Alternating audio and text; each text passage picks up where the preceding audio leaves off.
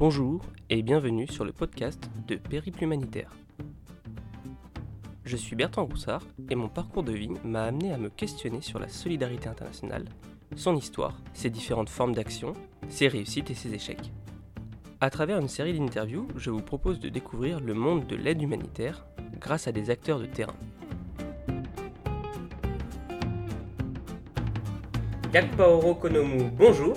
Bonjour Monsieur Bertrand. Tu es de nationalité guinéenne, tu travailles aujourd'hui pour une grande ONG en tant que responsable administratif, financier et euh, responsable des ressources humaines. Est-ce que euh, tu peux dans un premier temps nous parler de ton parcours? Merci Monsieur, Monsieur Bertrand. Effectivement, je suis guinéen, Guinée-Conakry, euh, un pays de l'Afrique de l'Ouest.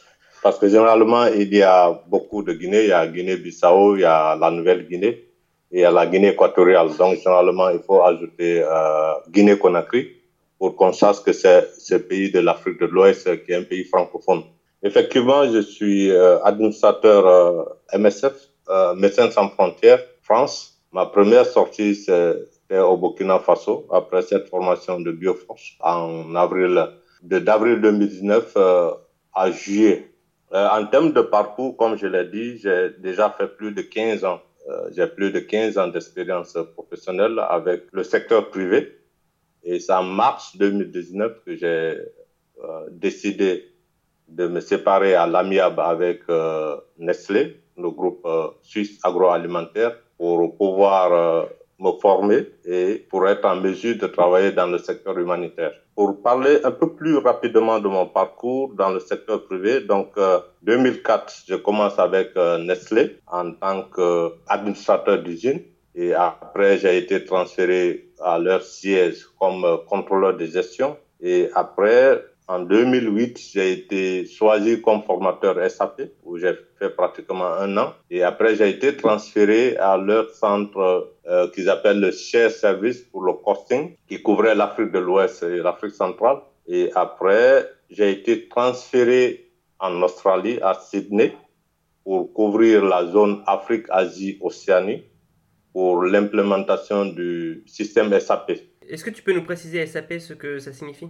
SAP, c'est un logiciel, euh, je connais, c'est un IRP qui est un système intégré euh, qui couvre carrément tout le processus de production, de euh, la vente et puis euh, la partie comptabilité générale et analytique. C'est un logiciel comptable.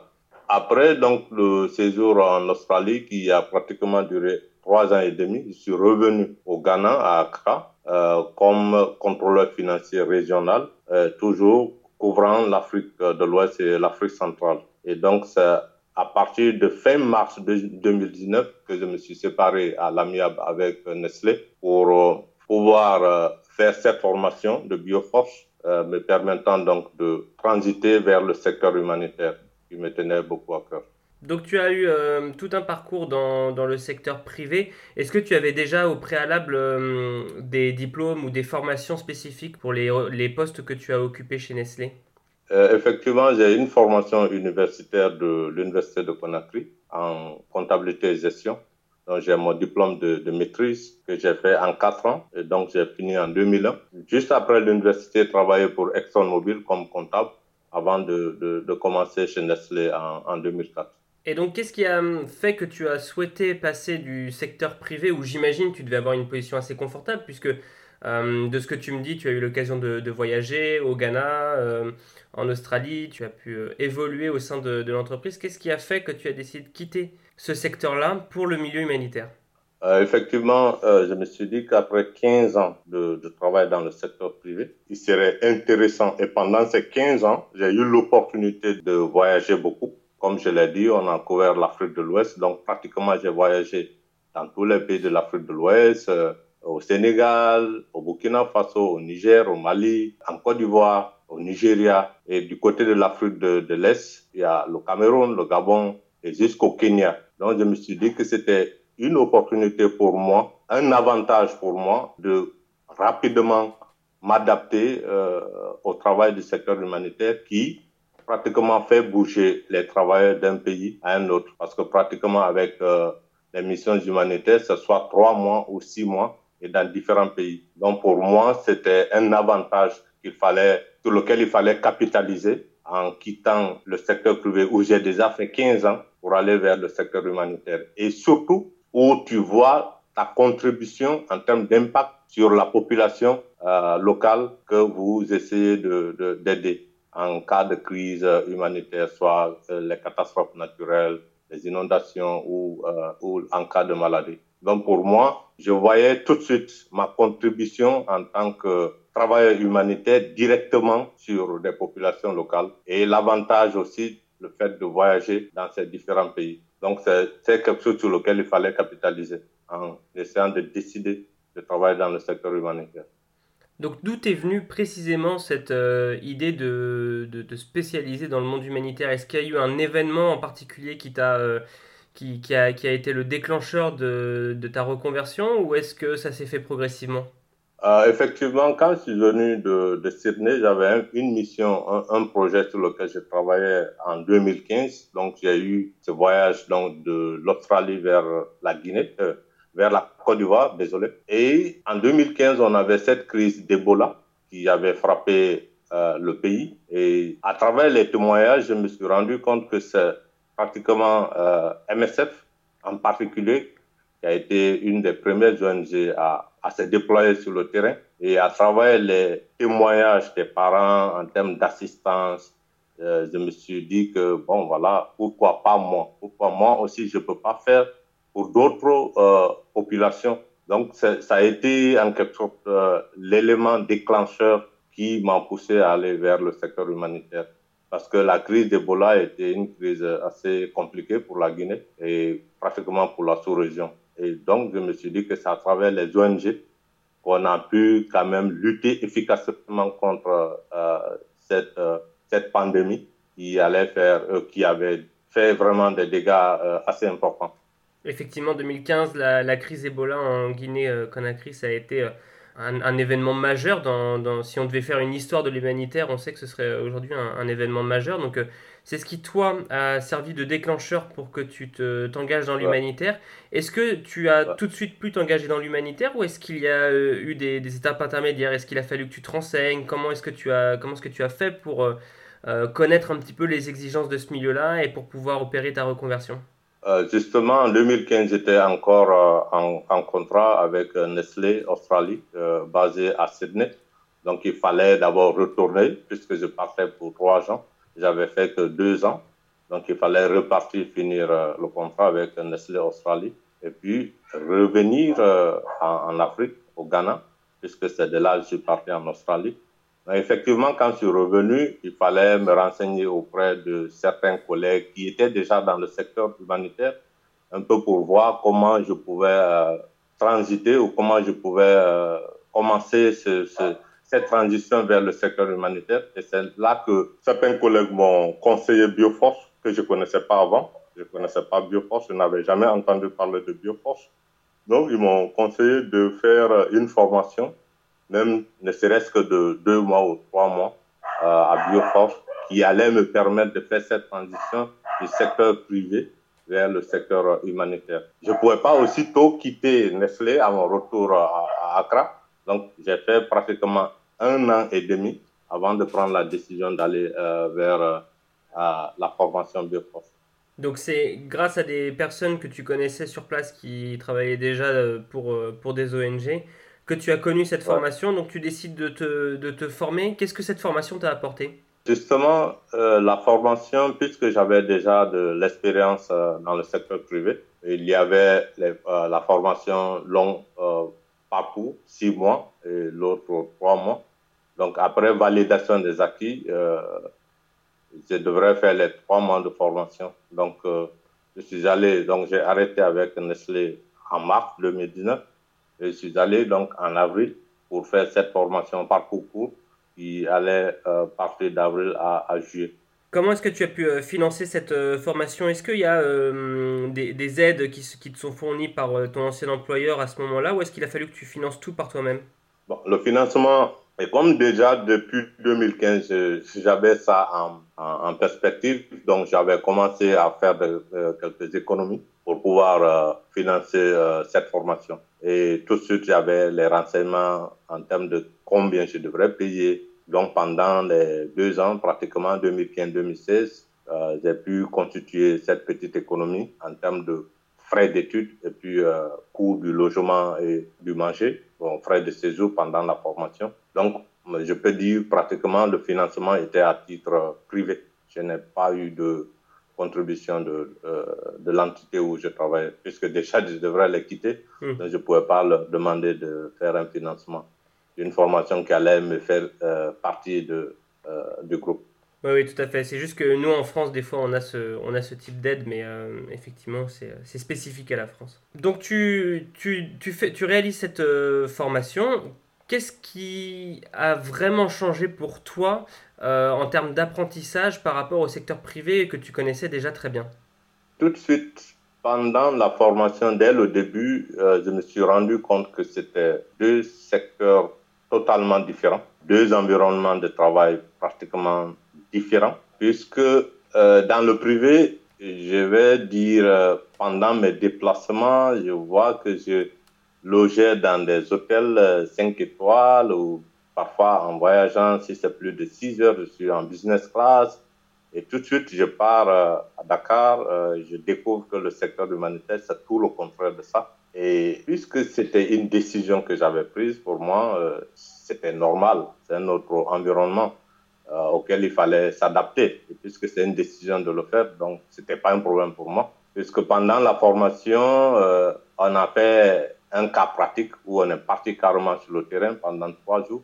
Et on dormait, je peux dire, sous des tentes, euh, à la belle étoile parfois, où on a simulé même des attaques où les, groupes armés sont venus attaquer le camp. Il fallait être là pour répondre aux questions. Donc, tout de suite, je vois que c'est totalement différent. C'est deux environnements qui sont totalement différents. Je ne dirais pas opposés, mais qui sont carrément différents. Et c'était fascinant pour moi parce que c'est quelque chose qui est différent de ce que j'ai fait pendant 15 ans.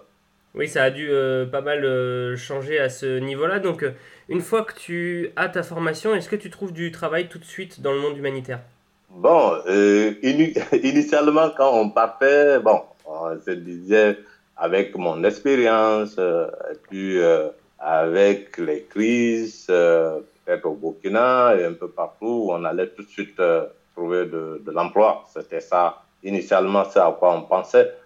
Bon, on finit la formation, c'est assez pratique quand même. On a eu des journées où des ONG sont venus, on a échangé avec ces ONG, on a échangé les CV. Bon, mais de juillet euh, je peux dire pratiquement après la formation, ça a pris carrément un an avant que je retrouve, euh, avant que je trouve cette première mission avec MSF. Mais je dirais que c'était dû à ce contexte de Covid qui a beaucoup ralenti les, les activités, même au niveau des ONG, parce que le déplacement était très difficile d'un pays à un autre. Donc, du coup, euh, ça a dû jouer en termes de euh, même recherche euh, d'emploi juste après la formation. Donc c'était une période pas ordinaire comme les autres. Donc j'explique je, un peu ce retard d'un an en tenant compte de ce, ce contexte de, Covid-19. Oui, de toute façon, c'est vrai que hum, c'est connu que c'est compliqué souvent d'obtenir sa, sa, première mission dans le monde humanitaire. Après, comme toi, tu avais une formation spécifique et qu'en plus tu avais euh, de l'expérience, normalement ça, ça, devrait arriver plus vite. Donc Effectivement, je pense que la, la situation avec euh, la pandémie actuelle de Covid-19, ça, ça a énormément impacté le, le secteur humanitaire également. Est-ce que tu peux nous raconter ta, ta, première mission et quels ont été tes, tes, premiers ressentis lorsque tu as réalisé cette première mission avec Médecins sans frontières? Donc, je disais, après la formation, j'ai fait acte de candidature spontanée sur le site de MSF, comme je l'ai fait sur d'autres sites, euh, d'autres ONG. Et c'est en septembre que j'ai été contacté par le bureau. Ils ont un bureau de recrutement à Bichon, comme quoi mon CV les intéressait. Et en ce moment, j'étais sur le point d'aller vers l'Australie, puisque ma famille est basée en Australie. Le processus a pris pratiquement, je peux dire, euh, tout le reste de l'année 2019, de septembre jusqu'en en janvier. Donc, c'est seulement mi-janvier que j'ai fait le test écrit et, l'interview à Abidjan. Et finalement, comme je le disais, le contexte de Covid a encore retardé les choses. vers euh, mi ou vers la dernière semaine du mois de juin que j'ai été recontacté pour partir en mission au, Burkina Faso. Le premier ressenti, c'est un sentiment de satisfaction parce qu'au moins tu pars pour une formation et tu as pris tout un temps, c'est-à-dire un an, et après on te recontacte pour euh, une mission dans un pays que tu as déjà visité, le Burkina, à plusieurs reprises. Donc c'était un sentiment de, de satisfaction. Donc j'étais vraiment euh, content de commencer euh, ma première mission dans un pays que je connais déjà, euh, qui est le, le Burkina Faso.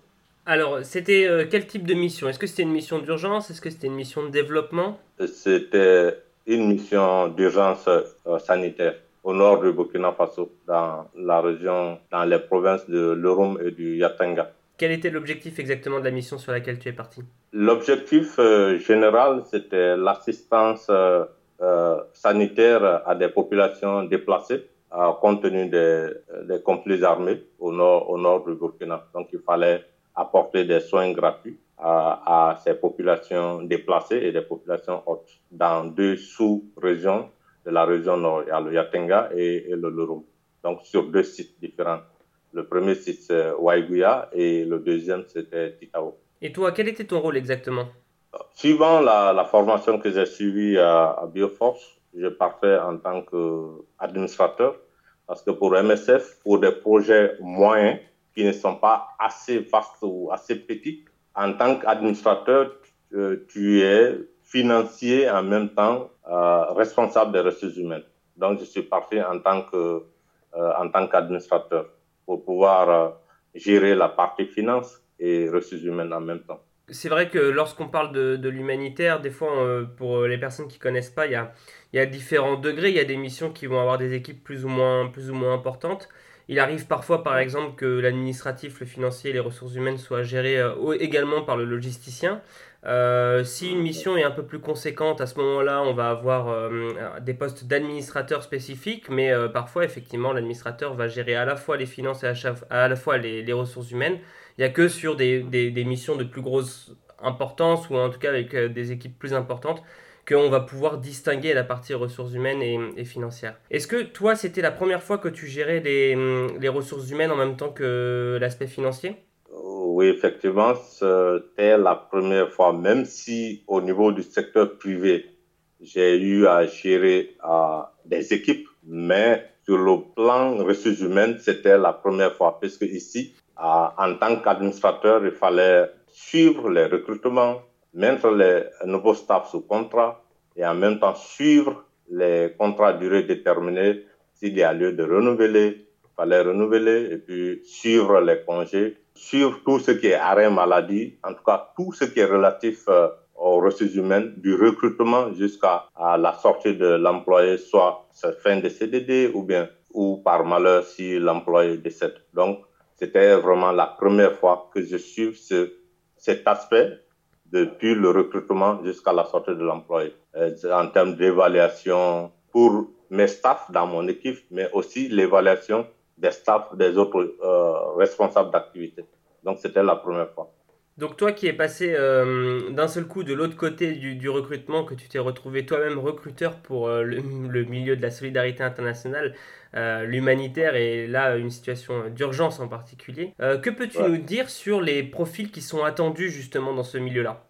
Généralement, puisque MSF c'est une ONG médicale, je peux dire 80 10% ou 85% de nos staffs sont des médicaux. Donc, généralement, les profils recherchés, c'est soit des médecins ou bien des infirmiers ou des aides-soignants ou les paramédicaux comme euh, les hygiénistes. Et maintenant, à côté, on a le staff logistique. On était, par exemple, dans un hôpital où on devrait euh, recruter un log hôpital. Donc, il fallait recruter le log hôpital. Bon, euh, il y a les gardiens également qui sont tous du personnel logistique, mais à 85%, c'est des médicaux euh, dont le profil est beaucoup plus euh, recherché. Est-ce qu'il y a des, hum, des spécificités qu'on qu attend de la part des personnes qui, qui s'engagent dans l'humanitaire au-delà des compétences euh, professionnelles? Est-ce qu'il y a par exemple un comportement qui est attendu en particulier lorsqu'on engage quelqu'un sur une mission humanitaire? Oui, effectivement, ça, c'est beaucoup cet aspect. Sur cet aspect, on insiste pendant même la formation, avant d'être déployé sur une mission. C'est beaucoup plus sur le savoir-être. Savoir-être, c'est comment se comporter dans un environnement avec euh, des équipes, euh, avec plusieurs nationalités. Par exemple, dans ma mission, nous étions neuf expatriés avec des nationalités différentes. Et en même temps, il y a l'environnement de travail parfois qui peut être hostile puisqu'on était en zone de tension interne entre les communautés. Donc, le savoir-être le savoir était beaucoup plus recherché chez le travail humanitaire que même le savoir-faire. Parce que le savoir-faire, tu peux, l'apprendre euh, en classe, mais le savoir-être, comment être avec les autres, comment se comporter dans un groupe d'individus donnés avec euh, des origines différentes, euh, des coutumes différentes. Donc ça, c'est beaucoup plus demandé chez le travail humanitaire que même le savoir-faire. Et ça, c'est depuis la formation jusque sur le terrain. Tu as parlé du fait que l'environnement humanitaire était différent de celui du, privé. Tu as également évoqué lors de la formation des exercices qui étaient réalisés où il y avait euh, des situations d'attaque ou de prise d'otage par euh, des groupes euh, armés. Donc on sent qu'il y a aussi tout ce contexte sécuritaire qui, qui, joue beaucoup plus que dans le secteur privé où tu as, où tu as eu l'occasion de travailler. Est-ce que réellement ce contexte sécuritaire se ressent lorsqu'on travaille sur le terrain? Euh, effectivement, ce contexte sécuritaire, ça, ça, ça se ressent, puisque déjà, euh, initialement, je, quand on te dit, par exemple, que tu vas travailler au nord du Burkina, et tous les jours, tu attends des attaques djihadistes, où les gens sont morts, on s'est attaqué à un préfet, on l'a tué, ou bien on a enlevé un prêtre, on l'a tué. Donc, tout de suite, ce concept sécuritaire, euh, tu le prends euh, tout de suite pour dire, ah, est-ce que c'est est-ce que c'est sécurisé de, de, de travailler dans, dans, cet environnement? Donc effectivement, quand je suis parti euh, à Titao, je l'ai senti parce que déjà il y avait le couvre-feu. Pendant que j'étais là, il y a eu une attaque euh, djihadiste euh, où ils se sont attaqués à des installations euh, de la Sûreté nationale d'eau. Ils ont saboté les, les canalisations. Donc ce contexte sécuritaire-là, et là, on peut pas, on peut pas négliger. Et puisqu'il y a le couvre-feu, à partir de, de 18 heures, tu te dis qu'effectivement, quelque chose peut se passer à tout moment. Comme on le dit, tout peut arriver après tout calcul. Donc, il faut tenir compte de ce contexte sécuritaire euh, quand euh, tu es sur le terrain.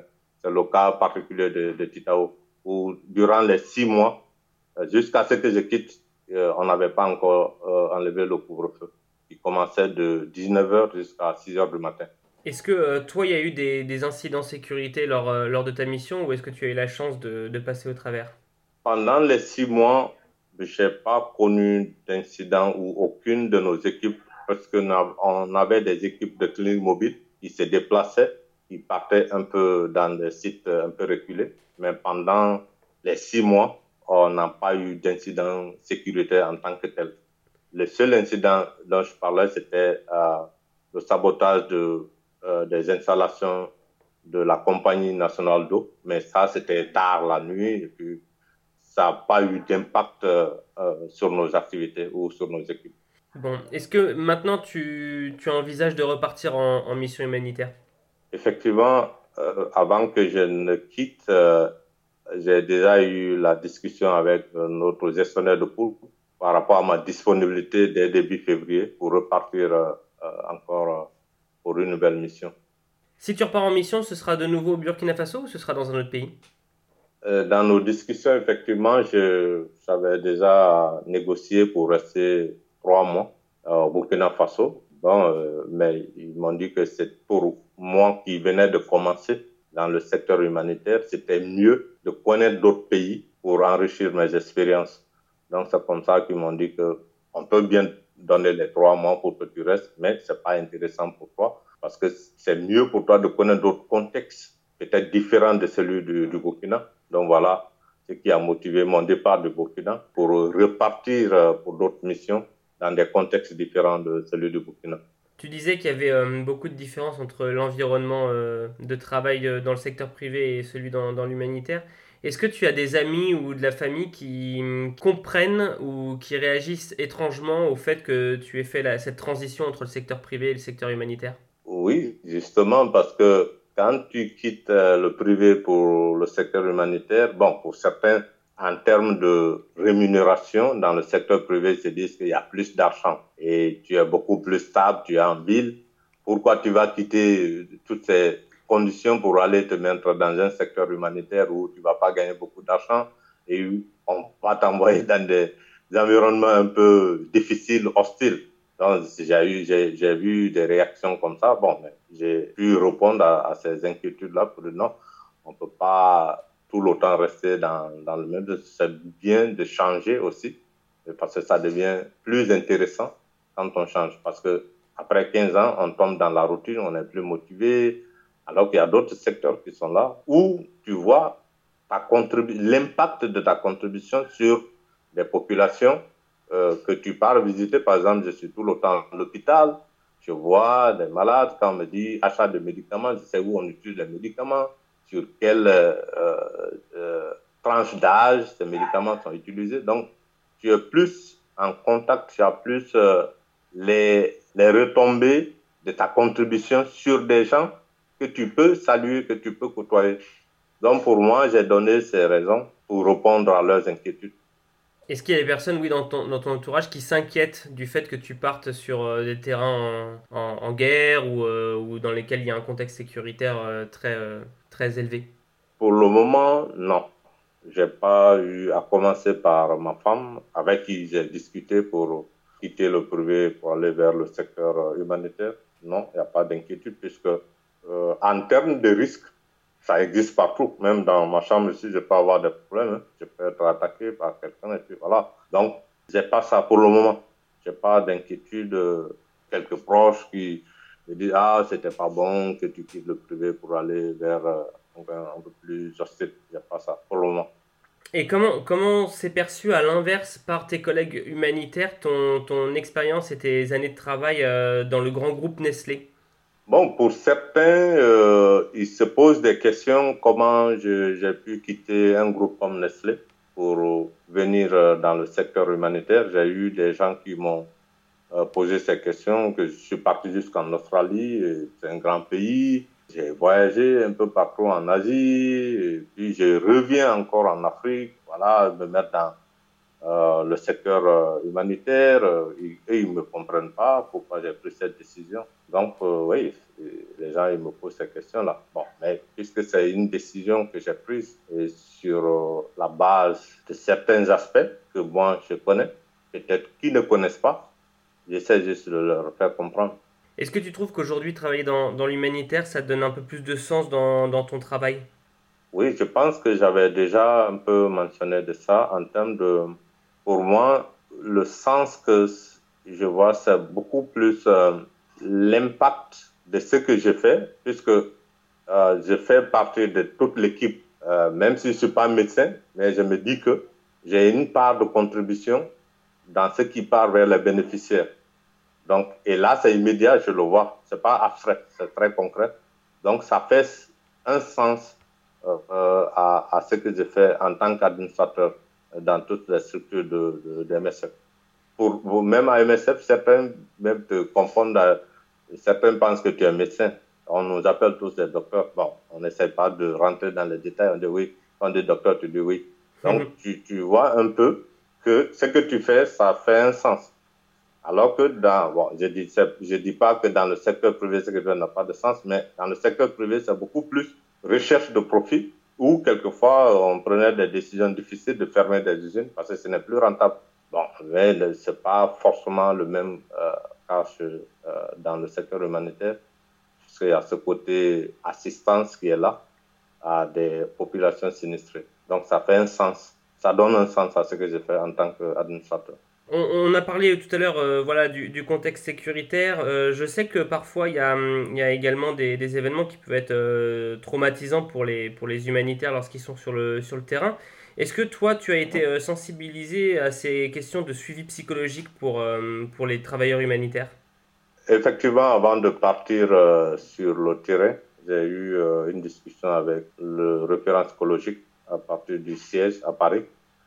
On a eu un appel Skype où il, m'a posé des questions et puis il m'a rassuré aussi pour dire qu'une fois sur le terrain, si tu as des soucis, tu peux m'appeler. On a même fait un rendez-vous, puisque la première discussion, on a eu au, mois de, au mois de juillet, juste avant que je ne parte. Et en septembre, il y a eu un autre appel, et puis il m'a demandé comment je me ressens après peut-être un mois et demi. Et voilà, je, je l'ai expliqué, le ressenti, mes ressentis, c'était bon. Et même la dernière fois, juste avant que je ne quitte, le 15 décembre, on a eu une situation un peu compliquée où il y a eu des cas positifs de Covid au sein de l'équipe. Donc pratiquement, je peux dire, quatre personnes dans l'équipe étaient testées positives au Covid. Donc ils ont été transférés à, à Ouaga. J'étais le seul pratiquement qui restait, qui ne présentait aucun signe. Mais c'était un peu traumatisant pour nous. On a été contacté par les, les, clubs pour demander est-ce que ça allait, est-ce qu'on avait besoin de soutien. Effectivement, on a eu des appels où on les a rassurés pour dire que ça va. C'est le contexte de Covid, donc euh, même si c'est difficile, on le fait avec. Donc tout le long de la mission, il y a eu ce suivi psychologique de la part euh, du référent euh, psy à partir de, du siège à Paris. Tu évoques la, la situation Covid. Dans quelle mesure ce, cette pandémie euh, impacte euh, vos programmes? Parce qu'on a le sentiment parfois, vu de l'extérieur, que euh, le continent africain est, je prends des guillemets, peu touché par la pandémie Covid-19, mais on entend aussi des personnes qui disent que oui, peut-être que les chiffres ne sont pas aussi importants que dans d'autres pays, mais c'est aussi parce qu'il n'y a pas assez de tests. Alors toi, comment est-ce que tu l'as ressenti justement cet, cet impact de la pandémie sur, sur le terrain? Bon, je peux dire sur le plan sanitaire en tant que tel, ça fait qu'il y a eu des cas de Covid euh, positifs au sein de la population. On avait même euh, ouvert un projet à Bobo du Lasso pour la prise en charge des malades du Covid à 19. Mais après, quand euh, la situation s'est maîtrisée, le projet a été fermé. Mais malheureusement, il y a eu des élections au Burkina Faso, je pense que c'était le 22 novembre. Et pendant la campagne, les gens n'ont respecté aucun geste barrière. Et après les élections, il y a eu une explosion de, la maladie qui a fait que même il y a eu des cas de contagion des communautés vers, de l'intérieur vers euh, Ouaga. Et qui a fait que même, comme je le disais, quatre de nos gars étaient, étaient positifs au, Covid. Donc c'est juste pour dire que ça fait réellement des effets. C'est pas que la maladie n'existe pas en Afrique, c'est réel. Mais peut-être en termes de nombre de morts, comparé à l'Europe, ça n'a pas été ça. Peut-être que en Afrique, le système immunitaire est beaucoup plus, euh, solide que l'Europe, mais quand même la maladie, euh, c'est réel en Afrique, ça fait des effets. Et maintenant, en termes d'impact sur nos activités, ça a été très, très compliqué, puisque euh, à cause de ça, les gens ne pouvaient plus aller en congé. Parce que quand tu pars en congé, tu reviens, tu dois faire deux semaines de confinement avant de repartir sur le terrain. Et pendant ces deux semaines, tu dois faire trois tests successifs. Ils doivent tous être négatifs. Donc, on peut tout de suite imaginer en termes de, de coûts l'impact sur, sur les ONG. Parce que euh, le staff confiné n'est pas sur le terrain, il faut le remplacer par quelqu'un d'autre, il faut payer. Donc, du coup, pendant cet intervalle de temps, on est en train de payer deux personnes. Donc, c'est un peu ça. Mais on a su quand même euh, s'organiser pour pouvoir travailler dans ce contexte de Covid, euh, malgré les difficultés. Tu parlais également de gestion d'équipe et toi qui as eu l'occasion de gérer des équipes dans, dans le secteur privé et, ensuite dans, dans, le secteur humanitaire, est-ce que tu trouves qu'il y a une différence dans la façon de gérer des équipes lorsqu'on est sur le terrain en, mission par rapport à, lorsqu'on gère une équipe dans une entreprise classique? En termes de gestion d'équipe, j'ai pas vu de, de grandes euh, différences, même si les environnements sont, différents, mais sur le plan de gestion des équipes, ça reste transversal, que ce soit dans le privé ou dans le, secteur humanitaire. Je n'ai pas vu de, de, de euh, principalement au niveau de, l'administration, puisque euh, j'avais deux assistants. On a pu quand même suivant mes expériences dans le secteur privé, euh, j'ai pu quand même les gérer de sorte qu'on a pu faire de bonnes choses ensemble. Donc, je ne vois pas de grande différence entre les deux secteurs en termes de gestion d'équipe. Donc, tu, selon toi, toutes les compétences qu'on peut acquérir dans le secteur privé sont, euh, sont complètement transversables dans, dans le, milieu humanitaire? Effectivement, je pense que c'est ça même qui m'a aidé à, à m'intégrer beaucoup plus dans ce secteur-là, puisque euh, sur le plan de l'administration, quand je prends euh, côté finance, c'est pratiquement les mêmes principes de gestion, suivi budgétaire, comptabilisation, contrôle des pièces comptables, c'est pratiquement, pour moi, c'est transposable, transposable ou bien c'est transversal. Le seul aspect que je ne maîtrisais pas, c'était l'aspect ressources humaines que j'ai eu à travers la formation Bioforce, puisque c'était beaucoup plus orienté secteur humanitaire. Donc là, je peux dire que c'est grâce à Bioforce que j'ai acquis ces connaissances en termes de gestion des ressources humaines par rapport à d'autres personnes qui aimeraient s'engager dans le secteur humanitaire comme toi, est-ce que tu aurais des, conseils particuliers à leur donner pour les personnes qui aimeraient, comme toi, se lancer dans le milieu de l'humanitaire? Oui, euh, les, conseils que je pourrais donner, ça va commencer pratiquement comme moi. Parce qu'à un certain moment, c'est un peu difficile d'arrêter tout pour aller faire une formation. C'est assez compliqué. Mais pour moi, partout où il y a la volonté, il y a toujours euh, une force derrière qui te permet de faire ce que tu veux faire. Donc, le conseil, c'est à un moment, il faut prendre la décision d'arrêter avec la routine. Parce que quand tu as fait déjà euh, même 5 ans, je pense que tu tombes dans la routine. C'est de prendre, d'avoir ce courage d'arrêter. Parce que parfois, quand je dis aux gens que j'ai, après 15 ans, j'ai arrêté, je suis allé m'asseoir en classe.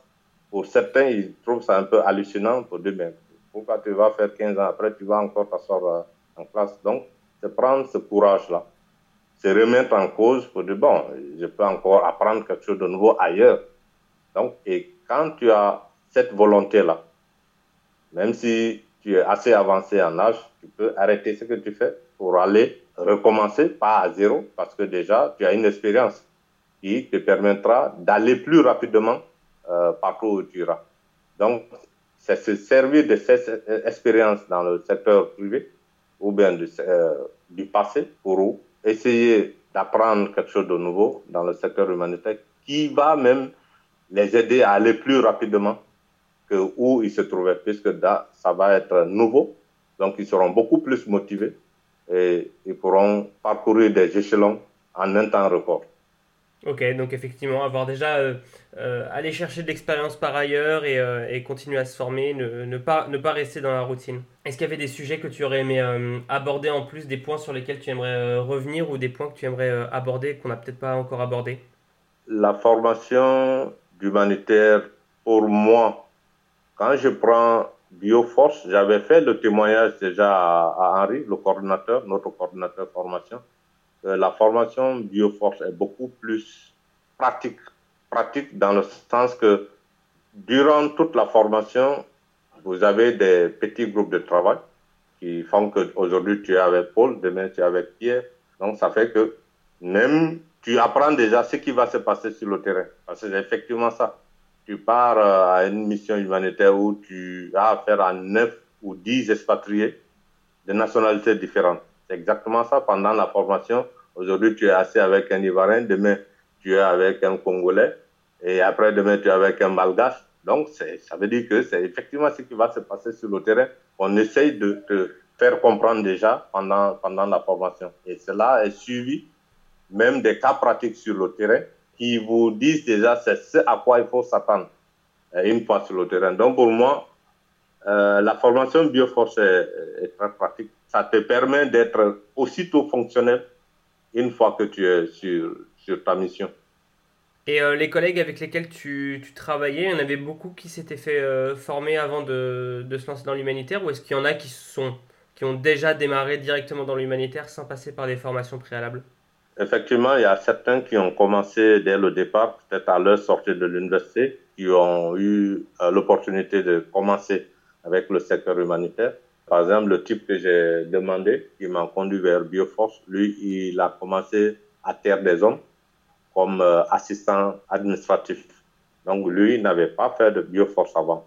Mais c'est après qu'il a eu aussi l'information Et puis, il est parti faire la formation à Lyon et qui m'a dit que non, ils ont ouvert euh, le centre à Dakar, plus proche, là, tu n'as pas besoin de visa. Et puis, c'est juste à côté. Donc, euh, que je pouvais aller, même puisque j'ai déjà une bonne expérience dans le secteur privé, ils vont me prendre juste pour trois mois au lieu de six mois. Donc, il y a effectivement des gens qui ont commencé dans le secteur humanitaire sans euh, faire bioforce. Mais pour progresser, ils étaient ils ont vu que c'était utile de, faire Bioforce pour leur permettre d'aller encore euh, à des échelons plus élevés. Oui, donc il y a des personnes qui continuent de se former encore, euh, même une fois qu'ils sont dans, dans, le secteur humanitaire, qui continuent de se former pour justement euh, évoluer. Oui, effectivement, pendant la formation, on a vu un groupe qui est venu juste quand on avait fait un mois. Ils étaient là pour, je pense, un mois, ou certains même sont venus pour deux semaines. Ils étaient déjà des travailleurs humanitaires. Ils ont juste pris deux semaines de disponibilité. Certains même, la formation a été financée par leur ONG, donc ils sont venus pour se former et, puis repartir. Bon, bah écoute, euh, Yak Paoro, bah, merci beaucoup pour euh, tout ton temps et pour euh, tous tes conseils pour euh, la transition secteur privé, secteur humanitaire. Merci, merci aussi pour, pour l'interview. Ça a été vraiment intéressant. Je ne peux que te remercier pour le temps que tu as pris pour faire cette interview. Si ce podcast vous a plu, vous pouvez également le retrouver sur notre site périplehumanitaire.com, périplehumanitaire.toutattaché.com. Vous y découvrirez également de nouvelles interviews, de nouveaux podcasts. Vous pouvez également nous soutenir sur notre page Tipeee et bien sûr, si jamais vous aimeriez voir certains sujets abordés ou certains acteurs être interviewés, n'hésitez pas à nous en faire part directement via l'adresse contact du site. Entre-temps, je vous souhaite une très bonne journée et je vous dis à bientôt.